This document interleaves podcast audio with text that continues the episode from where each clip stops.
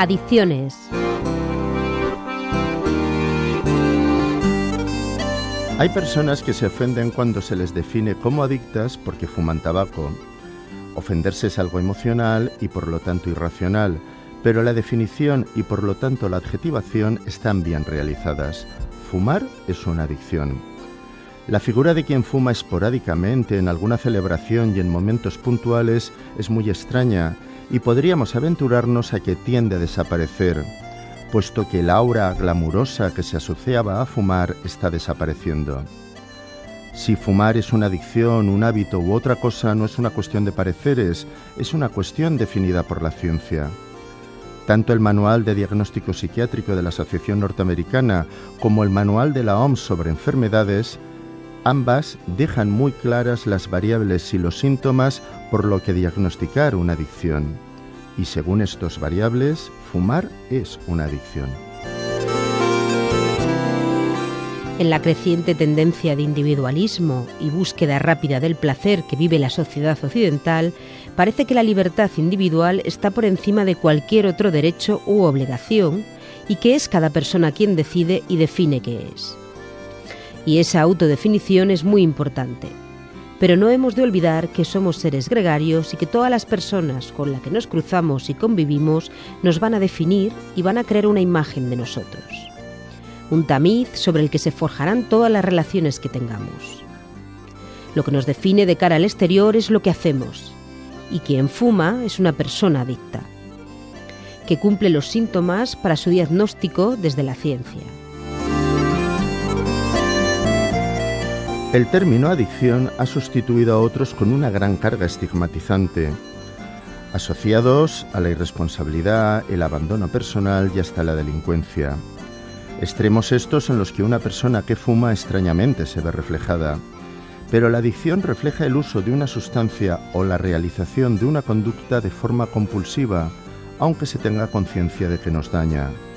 Una persona fumadora lo primero que ha perdido es la libertad, por mucho que se autoengañe y crea que lo hace porque quiere. En realidad lo hace porque cada vez que la cantidad de nicotina en su cuerpo baja de cierto nivel, necesita volver a incrementarla, necesita volver a fumar.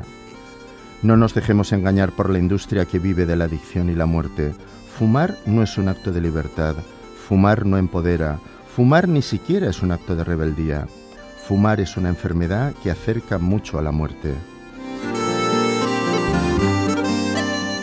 Hay una resistencia a identificarse con esa marginalidad que a nivel social se incorpora al concepto de adicción. Pero esa marginalidad es cada vez menos real en las adicciones.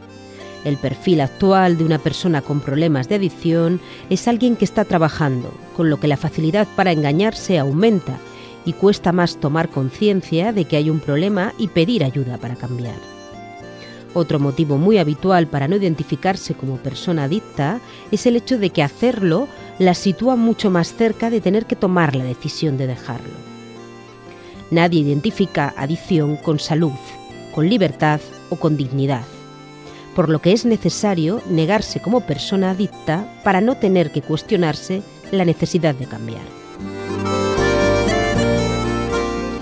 Por fortuna todas las conductas adictivas son superables, también el tabaquismo. Superarlas conlleva un esfuerzo, como todo lo que vale la pena, y como en otras adicciones es posible que haya que intentarlo varias veces hasta conseguirlo. La adicción al tabaco, además de ser poderosa por la capacidad adictiva de la nicotina, tiene otras variables. Por ejemplo, la variable social, en la que se emplea el fumar para relacionarse o para socializar.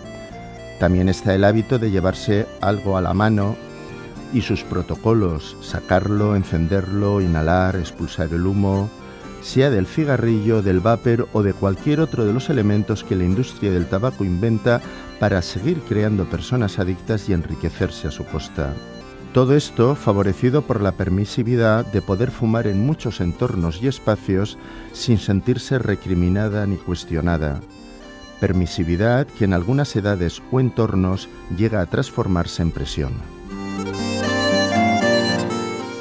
Vivir sin la adicción al tabaco es una conquista que vale absolutamente la pena, conquista de la que vamos a estar más seguros si contamos con ayuda. con la ayuda del entorno, familiares, amistades, compañeros de trabajo, con ayuda profesional, de entidades y profesionales especializados en la superación de adicciones. Una de las más veteranas y consolidadas es la de Proyecto Hombre, que cuenta con programas de superación del tabaquismo en entornos de trabajo. En muchos casos, la ayuda farmacológica también ayudará. En la actualidad contamos con un fármaco subvencionado por el Ministerio de Sanidad, que se muestra bastante eficaz.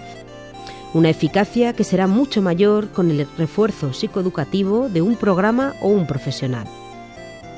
Porque dejar de fumar vale la pena, no lo dudes. Puede escuchar todos los programas de adicciones en los podcasts de la web de Radio Nacional.